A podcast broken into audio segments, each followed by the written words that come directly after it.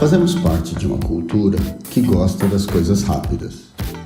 Somos influenciados constantemente a pensarmos apenas no resultado das coisas e não no processo para que algo aconteça.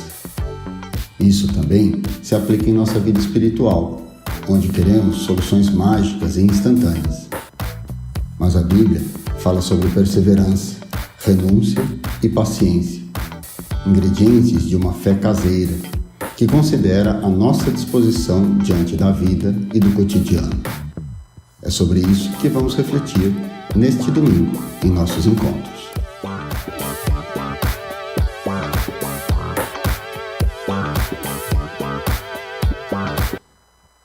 Tudo bem? Que bom que você está aqui, é, apesar desse friozinho, né? Uma das coisas boas é a possibilidade da gente encontrar uma nota de 20 reais numa dessas blusas que a gente deixa no armário, né? Mas talvez não faça tanta diferença assim, 20 reais, né? Mas é muito bom a gente estar tá junto, né? Embora esse friozinho que eu gosto particularmente seja um motivo para a gente ficar em casa e talvez tenham muitas pessoas aí que estão assistindo em casa no sofá com um cobertorzinho, dizer que aqui também está gostoso, viu? Aqui também está muito bom. Nós estamos refletindo sobre o tema espiritualidade artesanal. Isso se dá em contrapartida a uma cultura que gosta de coisas industrializadas. Nós gostamos de coisas rápidas, e eu diria que no que diz respeito à fé e à espiritualidade, nós também gostamos de coisas mágicas, que não exijam nenhum tipo de processo e dedicação. Vou fazer aqui uma analogia, e eu não gostaria que você entendesse isso mal, mas a percepção que eu tenho é que muita gente acha que a relação com Deus é como fazer um miojo, rápida, instantânea. A gente pede o milagre, a gente pede a bênção, a gente pede uma palavra, a gente pede a orientação e quer que Deus, em alguns minutos, prepare tudo isso para mim e para você. Só que o que a Bíblia de fato nos ensina é muito diferente do que a cultura religiosa tem nos ofertado. Eu diria que, assim como há uma demanda industrial de você ir num supermercado e ter lá prateleiras e a gente escolher aquilo que a gente gosta, essa visão acaba vindo para as nossas comunidades, e especialmente também por causa das redes sociais, e nós on demand, escolhemos que tipo de palavra vem para o nosso coração. Na minha época, ao invés de ser store ou um vídeo do WhatsApp, era uma caixinha de promessa. A caixinha de promessa fazia com que a gente pegasse sempre uma palavra boa. E depois eu fui conhecer um fabricante, um editor dessa caixinha, que dizia: olha, a gente só seleciona versículos positivos. Mas a Bíblia não tem só esse tipo de abordagem. A Bíblia fala de uma fé que é conectada à vida. A Bíblia fala de uma fé madura. A Bíblia fala de uma fé que nos oferece situações que um miojo não resolve. Que talvez até numa situação de emergência, de fome, de horário, possa nos ajudar, mas diante de necessidades, um miojo não resolve. E eu quero ler com você para falar sobre essa fé caseira, partindo de um texto que Paulo escreve aos Romanos, no capítulo 5, do versículo 1 ao versículo 5. É interessante a gente pensar no contexto desse texto, porque a comunidade estava começando a se inserir e se organizar na cidade romana. Então, o grande desafio aqui para essa igreja que Paulo está escrevendo é que essa igreja estava num processo de hostilidade cultural estava chegando num local diferente de tudo aquilo que eles já tinham vivido. E nesse local tinha cultura predominante, nesse local tinha uma economia diferentemente, um sistema imposto pelo sistema romano, muito diferente daquilo que eles tinham vivido. Então, Paulo se dirige a essa comunidade nova que está chegando num novo local, que está se desenvolvendo diante desses novos desafios. E ele escreve o seguinte: Romanos capítulo 5, do versículo 1 ao versículo 5. Justificados, pois, mediante a fé, temos paz com Deus por meio de nosso Senhor Jesus Cristo, por intermédio de quem obtivemos igualmente acesso, pela fé, a esta graça no qual estamos firmes. E gloriamo-nos na esperança da glória de Deus. E não somente isso, mas também nos gloriamos nas próprias tribulações, sabendo que a tribulação produz perseverança. E a perseverança, experiência. E a experiência, esperança. Ora, a esperança não confunde, porque o amor de Deus é derramado em nosso coração pelo Espírito Santo que nos foi otorgado. Paulo, aqui nesse capítulo, vai enumerar as bênçãos da justificação pela fé e vai mostrar para aquela comunidade que a fé tem um princípio didático. Por isso, a fé faz a gente compreender, segundo Paulo, que a vida ela é o local onde nós exercitamos a fé. Paulo não vai escrever essa comunidade dizendo o seguinte: olha, vocês estão num ambiente diferente, mas não temam, porque vocês serão bem-sucedidos. Nenhum mal vai acontecer a vocês. Paulo não está dizendo àquela comunidade que a vida seria fácil. Pelo contrário, Paulo está falando de uma fé bíblica que não foge à lida, que não é uma fuga da realidade, pelo contrário, ela é disposição, preste bem atenção, para que eu e você a gente possa enfrentar e encararmos a vida e a realidade. E aqui é um ponto importante, uma ênfase fundamental naquilo que Paulo está escrevendo. A fé não é uma alienação. A fé não nos tira da condição da vida, mas a fé ela se move nos colocando sempre como um princípio didático e uma disposição para enfrentarmos as realidades da vida. A fé bíblica não se encontra nas prateleiras dispostas segundo as nossas necessidades e desejos. A fé bíblica é baseada em como nós reagimos e lidamos com a dificuldade que aparece. E aqui reside um ponto muito importante, porque eu tenho encontrado ao longo desses últimos anos pessoas que querem uma fé que tire elas da realidade, que ofereça soluções rápidas e mágicas, mas a fé bíblica, ela é uma fé caseira.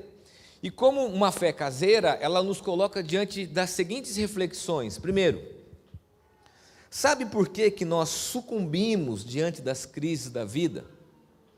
A crise de um casamento, crise financeira, um diagnóstico de enfermidade, desemprego. Sabe por que nós nos desesperamos diante desses cenários? A gente se desespera diante disso porque algumas situações, e essa é a primeira consideração, exigem preparo. Vou afirmar isso novamente e quero explicar isso para você.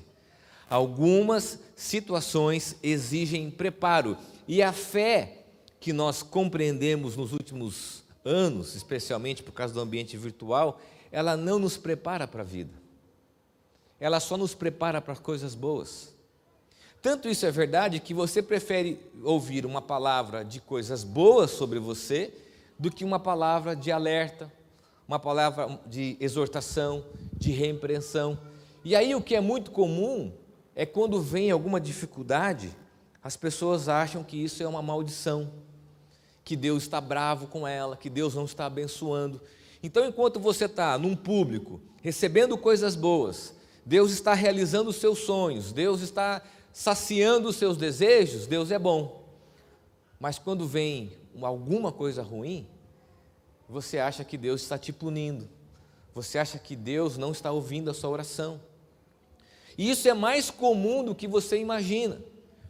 Eu vivo junto com uma esposa numa realidade que é a agenda de pessoas e famílias que encaram a enfermidade de frente por causa do nosso filho. E uma das coisas mais comuns que acontecem diante do diagnóstico é a pergunta: por que eu? O que Deus quer dizer para mim? Será que Deus não me ama? Será que Deus quer me castigar? Porque elas foram ensinadas e não foram preparadas que a fé é essa disposição diante das situações da vida. Paulo destaca aqui, pela fé, a esta graça na qual estamos firmes. A palavra firmes aqui significa fundamento. indica a necessidade de termos convicção de fé em qualquer situação da vida. Assim como o preparo caseiro, quando a gente não compreende a necessidade desse preparo, nós nos tornamos vulneráveis às dificuldades e às intempéries da vida. Quando você pensa em algo caseiro, você pensa no preparo, você pensa no processo. E isso também se aplica à nossa espiritualidade. A gente quer que Deus não nos exponha a esse processo. Só que existe esse processo, a vida. A vida é mais do que coisas boas. A vida é mais do que sucesso. A vida é mais do que projetos de felicidade que a gente pode colocar no Instagram. A vida, ela nos coloca diante de situações incontroláveis e uma fé superficial, ela não nos prepara por aquilo que vem pela frente.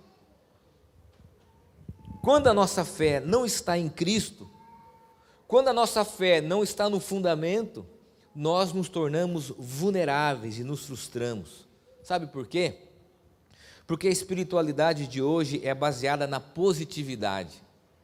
A espiritualidade de hoje é baseada no Deus realiza os meus sonhos. O melhor de Deus está por vir.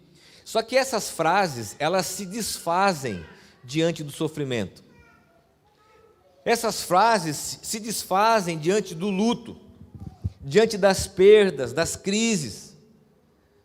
Essa fé, ela é um miojo diante da real agenda da vida. E quando a gente encara isso, a gente não compreende que o nosso fundamento diante do sofrimento deve ser Cristo e a sua graça. Achamos que a fé nos isenta do sofrimento e nós perdemos a compreensão que quando nós estamos em Cristo e alicerçados nele, na Sua palavra, nós podemos enfrentar qualquer situação. Qualquer situação.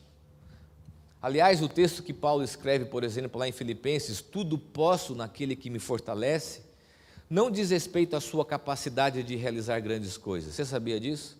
É muito comum a gente acompanhar aí quem gosta, né, canal Combate, ver os lutadores colocando essa frase. O Holyfield foi o primeiro cara a usar ela. Só que essa frase não fala da sua capacidade de fazer coisas em Deus. Se você ler o texto inteiro, você vai ver que Paulo está falando de sofrimento e alegria, de privação e provisão, que ele pode enfrentar qualquer situação em Deus que ele pode passar por qualquer circunstância, seja uma circunstância de muito sucesso, e Deus pode permitir, Deus pode te abençoar e te ofertar com graciosidade coisas boas. É claro que Deus pode, mas assim como um pai, assim como um pai não oferece tudo aquilo que o filho quer, a gente se vê diante das circunstâncias da vida, tendo que reconhecer que é diante do problema, diante da luta, que a fé cristã se revela. Talvez nós temos aqui uma contração da cultura atual e daquilo que nos foi ensinado alguns anos atrás de uma fé profunda, de uma fé que nos alimenta e nos prepara para qualquer condição. O John Stott vai dizer o seguinte: em Cristo, a rocha sólida, eu afirmo, todo outro fundamento é areia movediça. É areia movediça. Queridos, deixa eu dizer uma coisa para você que está aqui, você que está em casa. Por uma questão de agenda de vida, é muito comum eu e minha esposa estarmos em UTI, ambulância, pronto-socorro, day clinic.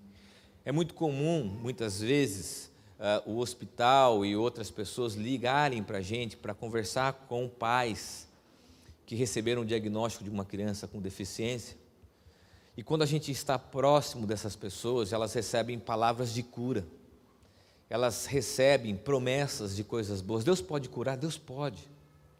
Só que o tempo vai passando, o tempo vai passando e essas pessoas vão achando que Deus está distante delas, que Deus está longe do seu sofrimento. Só que o Deus que a Bíblia nos apresenta, e esse é o fundamento, é que Cristo é suficiente diante de qualquer circunstância que nas coisas boas a gente reconheça que tudo vem dele, mas que diante do conflito, da dor, da perda, a gente reconheça que ele está presente. Ele está presente. Por isso que Jesus, numa cena, as pessoas chegam para ele e olham para um cego de nascença e perguntam para ele: quem que pecou? Foi ele ou foram os pais? Essa é a compreensão. A gente olha para os problemas e acha que isso é maldição que veio de algum lugar. Só que quando nós estamos em Cristo, a gente tem uma fé que nos coloca e nos prepara para os problemas da vida. Agora, a segunda pergunta é: sabe por que muitas mudanças não acontecem em nossas vidas? E a afirmação é clara: porque algumas mudanças exigem dedicação. Olha que movimento interessante no texto. Ele vai destacar o movimento tribulação produz perseverança. A palavra perseverança pode ser traduzida também por disposição na caminhada da vida espiritual, constância, dedicação. É a maneira que nós reagimos e enfrentamos pela fé a condição que nos é colocada. E aí a gente precisa aprender que muitas situações, muitas situações nos colocam diante de dificuldades, elas servem para tratar o nosso caráter, a nossa personalidade, para desenvolver perseverança, para que a gente possa de alguma forma ter áreas da vida transformadas, mas a gente não gosta disso. A gente gosta do atalho, a gente gosta do miojo, a gente gosta de coisas que aconteçam num passe de mágica. A gente gosta de ir num encontro e receber alguma palavra que traga uma solução sem que seja preciso, seja preciso um esforço, uma dedicação, uma constância. O Paul Tripp vai dizer o seguinte: Deus colocou o seu amor sobre nós e ele nunca o removerá.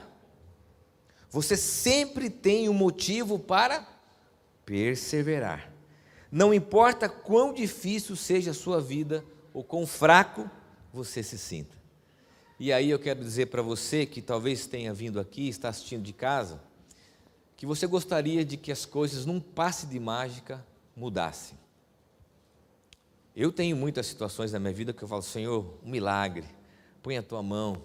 A gente pode testemunhar de coisas assim. Porém, muitas dessas coisas não acontecem porque elas têm como instrumento pedagógico mudar a nossa vida, tratar do nosso coração, nos ensinar a perseverar, a ter constância, a ter dedicação. Lembre-se, a fé cristã não nos isenta do esforço. A salvação, sim, é pela graça, mas a caminhada e a jornada de fé exigem renúncia, dedicação esforço e amor. É assim numa simples dieta que você faz, é assim nas mudanças de hábitos que você tem que, de alguma maneira, exercitar. É assim também na vida espiritual, é assim diante dos nossos pensamentos, dos nossos hábitos, é assim em diversas áreas da nossa vida que exigem perseverança. Paulo está olhando para aquela comunidade dizendo o seguinte: olha, vocês vão ficar aí, mas lembre-se, a tribulação que vocês estão enfrentando produz perseverança. E a gente se esquece de que a fé bíblica, a fé bíblica pressupõe a nossa disposição. E aí eu quero fazer a última pergunta. Sabe por que nós desistimos facilmente das coisas? Sabe por que a gente gosta de coisas mais rápidas? Eu não tenho muita habilidade de cozinhar. Aliás, essa talvez seja uma das áreas mais vulneráveis da minha vida. Eu já tentei. Paciência, de você lidar com os ingredientes, de você esperar. Eh, eu sei que aqui tem alguns amigos e amigas que têm essa habilidade do preparo, do processo. Mas uma das coisas que é muito marcante na nossa cultura é que a gente não reconhece o fato de que algumas experiências exigem tempo. Você não vai ter maturidade rapidamente. Você não vai aprender rapidamente, isso vai ser preciso ser exposto ao tempo. E olha só, no terceiro movimento nós temos e a, e a perseverança, experiência. E nesse movimento nós encontramos sinônimos como paciência, maturidade e crescimento. E a cultura que a gente vive é a cultura do startup. É a cultura que começar é mais importante do que aprender e se tornar maduro. Por isso que essa geração agora, eu vou tocar num ponto muito polêmico. Essa geração, ela prefere ouvir quem começou primeiro do que pessoas mais maduras. Essa geração prefere ouvir um casal que acabou de casar do que ouvir um casal mais maduro. Porque ela está muito mais conectada a como você fez, como você faz, do que a um processo de maturidade e de ter experiência com a vida. E é isso que a gente se esquece quando nós compreendemos uma fé bíblica. E aí eu quero apontar para o Brenaman que diz o seguinte: Cristo é formado em mim, não somente em momentos de pico de uma experiência transcendental, mas no âmago da vida diária. Quando eu estava escrevendo essa mensagem, eu comecei a olhar para a minha vida e eu fiz a seguinte reflexão. Eu já tive a oportunidade de ouvir grandes pregadores que eu gosto, já tive a oportunidade de ir acompanhar músicos é, que eu gosto, cultos, encontros, conferências, que eu aprendi muito. Já fui no monte na minha adolescência e juventude, já fiz pactos, compromissos de oração, mas o lugar que eu mais senti a presença de Deus na minha vida não foi em locais públicos.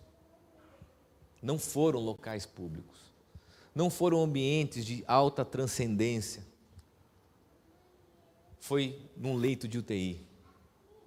Foi vendo pessoas se despedindo dos seus filhos, as lágrimas. Foi vendo pessoas que acreditaram em palavras mágicas de que o filho iria ser curado e não foi. Foi nesses ambientes que eu percebi que a fé e a sobrenaturalidade reside no fato de vivermos experiências difíceis e ainda nelas desfrutarmos da presença de Deus. Eu e você, a gente busca milagres, coisas mágicas, porque são mais fáceis. São atalhos que burlam parte do processo. E nessa cultura impaciente, nós queremos as epifanias das experiências bíblicas, porém sem uma real devoção bíblica. Nós somos apressados. E aí eu quero terminar com esse texto aqui. Você pode ficar chateado comigo, mas é o que a Bíblia nos ensina. Preste bem atenção. Ao mesmo tempo que a Bíblia fala sobre milagre, ela fala sobre perseverança. Ao mesmo tempo que a Bíblia fala sobre fé, ela fala sobre paciência. Ao mesmo tempo que a Bíblia fala sobre a, fala a respeito do sobrenatural, ela fala sobre o ordinário. Ao mesmo tempo que a Bíblia fala sobre novidade de vida, ela fala sobre maturidade. Ao mesmo tempo que a Bíblia fala sobre bênção, quem não gosta? A Bíblia fala sobre renúncia. Nós buscamos uma fé de milagres e não uma fé para a vida. É claro que a vida de fé, ela contempla milagres, mas ela também contempla a luta a dedicação, a perseverança, a paciência, a longanimidade, a perseverança diante das situações da vida. E é exatamente aqui que reside a esperança. Olha só o movimento. A fé nos traz a convicção de que não caminhamos sozinhos. O último movimento de Paulo é: e a experiência, esperança. Mas qual é a esperança? De que os meus sonhos sejam realizados? Não. A esperança não confunde, porque o amor de Deus é derramado em nós em nosso coração pelo o Espírito Santo que nos foi otorgado. Paulo está dizendo o seguinte: olha, a maior dádiva e esperança é de que nós temos em nós o Espírito Santo de Deus habitando em nós. Isso quer dizer que, diante de qualquer circunstância da vida, Deus caminha conosco através do seu Espírito. Seja diante de uma experiência sobrenatural de livramento, Deus pode fazer, querido, Deus pode. Eu já vivi experiências sobrenaturais, mas vivi experiências naturais pela fé. Porque a Bíblia contempla o sobrenatural e o ordinário. E eu quero terminar aqui dizendo o seguinte: eu gosto demais dessa experiência, que é fruto de uma fala da minha sogra. Nós estamos finalizando as últimas etapas dos exames do Enzo coração já ferido, machucado, quando a minha sogra diz para nós uma frase que virou uma frase para a nossa vida. Sabe o que ela disse? Quando a gente abriu o último exame e percebeu que não tinha mais o que fazer, que de fato havia aquela situação, aquela síndrome, aquela limitação, aquela deficiência, a minha sogra diz: a cura também é lutar. A cura também é lutar. E é exatamente essa parte da Bíblia que nós não gostamos de ler uma fé caseira. E Deus trouxe você aqui hoje para você entender que existe um preparo para as circunstâncias da vida, exige perseverança, exige tempo e paciência. Quero convidar você a fechar os teus olhos.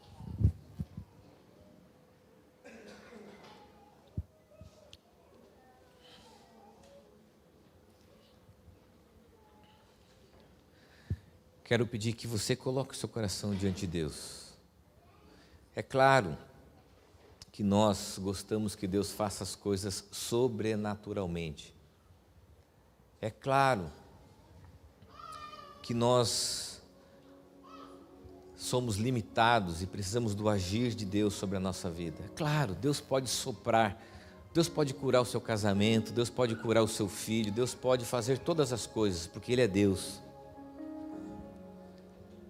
Mas Deus, pela Sua palavra e Sua promessa, nos promete que, diante de qualquer circunstância, essa esperança do Espírito Santo de Deus nos faria companhia. Deus está na luta, na caminhada, para que a gente possa ser perseverante, paciente, aprender, compreender que nós não caminhamos sozinhos. Ó Deus, tira de nós essa infantilidade espiritual, essa falta de conhecimento na tua palavra, que nos faz, ó Deus, muitas vezes sermos pessoas mimadas, achar que o Senhor apenas realiza nossos sonhos e desejos, sem compreender o que a tua palavra nos ensina. E aqui estão homens e mulheres como eu que precisam dessa palavra, que precisam, ó Deus, se preparar para as lutas que virão que precisam se preparar para as dificuldades, que precisam ser perseverantes para experimentarem mudanças reais em sua vida, que precisam, a Deus, ter disposição, dedicação diante das lutas.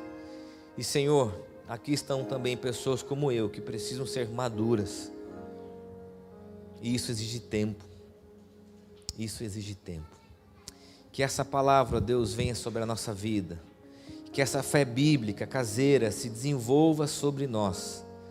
É o que nós oramos no nome de Jesus.